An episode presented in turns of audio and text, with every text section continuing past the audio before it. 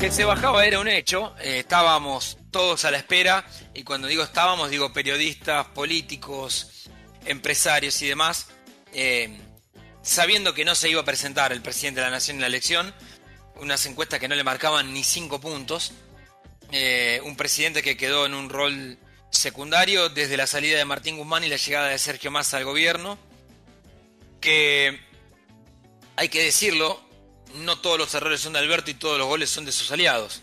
El plan Massa no está funcionando. Y, un Alberto Fernández que quedaba en ese rol, nosotros decíamos acá hace, hace unos meses, una suerte de canciller, una cuestión más protocolar, con actos, eh, pero sin ninguna incidencia. La verdad que sin incidencias. Un gobierno que no, que no tiene incidencia en lo más mínimo en, el día a día nuestro y lo único que, genera son más problemas. Bueno, pero todos sabíamos entonces que se bajaba, la gran pregunta era cuándo. La semana pasada con los vaivenes económicos, con el dólar, con, con la crisis que se precipitó, hizo que el propio Fernández dijera, bueno, tengo que bajarme antes de llegar al Congreso del PJ. Tomó ese, ese anuncio con 7 minutos de un video bastante aburrido, pero con lo único importante, no voy a ser candidato y arrogándose eh, la facultad de ser una suerte de árbitro eh, y de ser el garante, dice él, de las primarias. Algo que a los pocos minutos a mí ya me decían, no es ni el garante, ni esto está asegurado que haya primarias, y además, si estaba en un rol secundario dentro del peronismo, imagínate ahora. Dicho y hecho, eh, fíjate el punto tal que Alberto Fernández habla de primarias y dos días más tarde en la entrevista con Jorge Fontevecchia, hoy Aníbal Fernández dice que lo mejor sería ir hacia un candidato de unidad. Para que te des una idea, la autoridad que está teniendo hoy el presidente cuando, cuando habla hacia adentro del peronismo. Se hizo un plenario del PJ en la ciudad de Buenos Aires, donde el primero que habló fue el Máximo Kirchner, que es presidente del PJ de la provincia de Buenos Aires, en estas cosas que solo entiende la política argentina, y un acto que empezó a circular el rumor el viernes, bien temprano, cuando Roberto Caballero dijo eh, en el destape que Cristina iba a hablar el jueves 27 en, la, en el Teatro Argentino de La Plata. El acto iba a ser el 25 de mayo, pero la salida de Alberto Fernández me parece que también acelera los tiempos en el peronismo y todo parece indicar que el jueves Cristina va a tener que, que dar una, tomar una decisión importante. Por la información que, que yo tengo, insisto con esto, es, sobre todo por lo que dijo la propia vicepresidenta, esto de no voy a estar en ninguna boleta. A mí me queda la duda si no va a poner el apellido Kirchner en, la provincia de Buenos Aires, pero difícilmente sea candidata a, a presidenta. Queda entonces entender qué es lo que puede pasar con Daniel Scioli, que quiere ser una vez más el candidato, dirigente que ya perdió, contra Mauricio Macri y que hoy dice, eh, puedo ser candidato de nuevo. Enfrente, bueno, Sergio Massa va a esperar hasta el último momento para ser candidato. Eh, un Massa que cree que el número de inflación antes de, confirmar su candidatura puede dar un poquito menos de la locura que está dando ahora. Tenés un grave problema, ¿no? Massa y Scioli se detestan eh, al punto tal que puede ser una interna destructora para el PJ. El PJ no quiere internas, el frente de todos no quiere internas.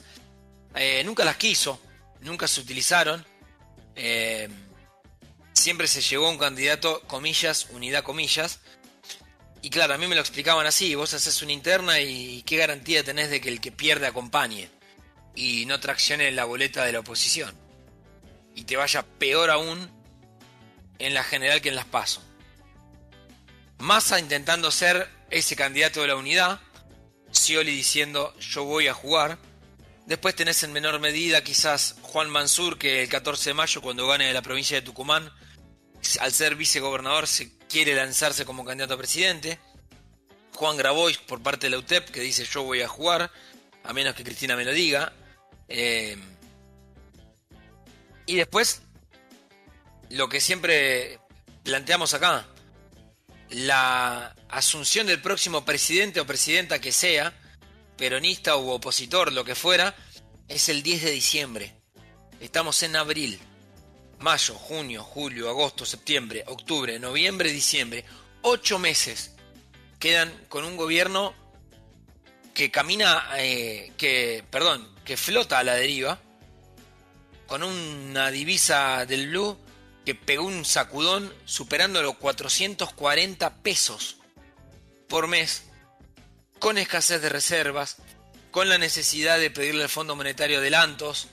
Hoy el gobierno sale a instalar que, que un ex ministro como Hernán Lacunza llamó al Fondo Monetario para pedir que no haya adelantos a la Argentina, lo cual sería una locura. Lacunza lo, lo rechazó, o al menos eso contaba José del Río hoy en La Nación. Y una oposición que, desbordada por esta hecatombe que tiene el PJ, no hay un solo, no hay un solo dirigente de Juntos por el Cambio que diga yo quiero ser. ¿Por qué? Bueno, porque saben que ganando la interna están prácticamente con la presidencia al, alcance de la mano. Imaginen la expectativa que puede tener Patricia Bullrich, sabiendo eh, con este panorama económico que no va a mejorar, aunque la portavoz ya casi siendo una, un chiste en sí mismo diga que fue a comer afuera y la calle no se podía caminar en la cantidad de gente que salía. Eh, más allá de esa, eh, ¿cómo llamarlo? De esa, iba a decir, vamos a decir esa tontera por parte de la portavoz, eh, el gobierno está perdido en un mar de crisis de internas y de una situación que como dijo Kisilov que me pareció atinado fue el presidente actuó con realidad. Digo, no es ni, ni un estadista, no es un... Más allá que después de la decisión Santiago Cafiero salió por todos lados hablando del valor y de su gestión y demás. La verdad que la gestión de Alberto Fernández va a quedar simplemente como el presidente de la pandemia y como el presidente que en medio de la pandemia se juntó con amigos de su mujer en la Quinta de Olivos. Mientras que estábamos todos encerrados y sus propios funcionarios pedían a la gente que no salga, que no saliera a la calle, Alberto Fernández se reunía en Olivos con amigos de su pareja.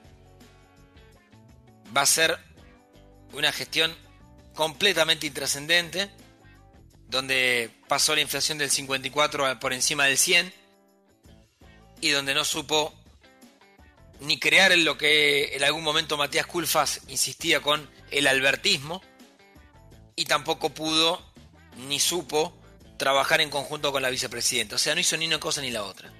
Quedó a mitad de camino.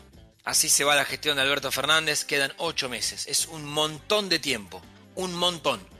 Pero desde que se fue Martín Guzmán, es el gobierno de Massa y no el de Alberto Fernández.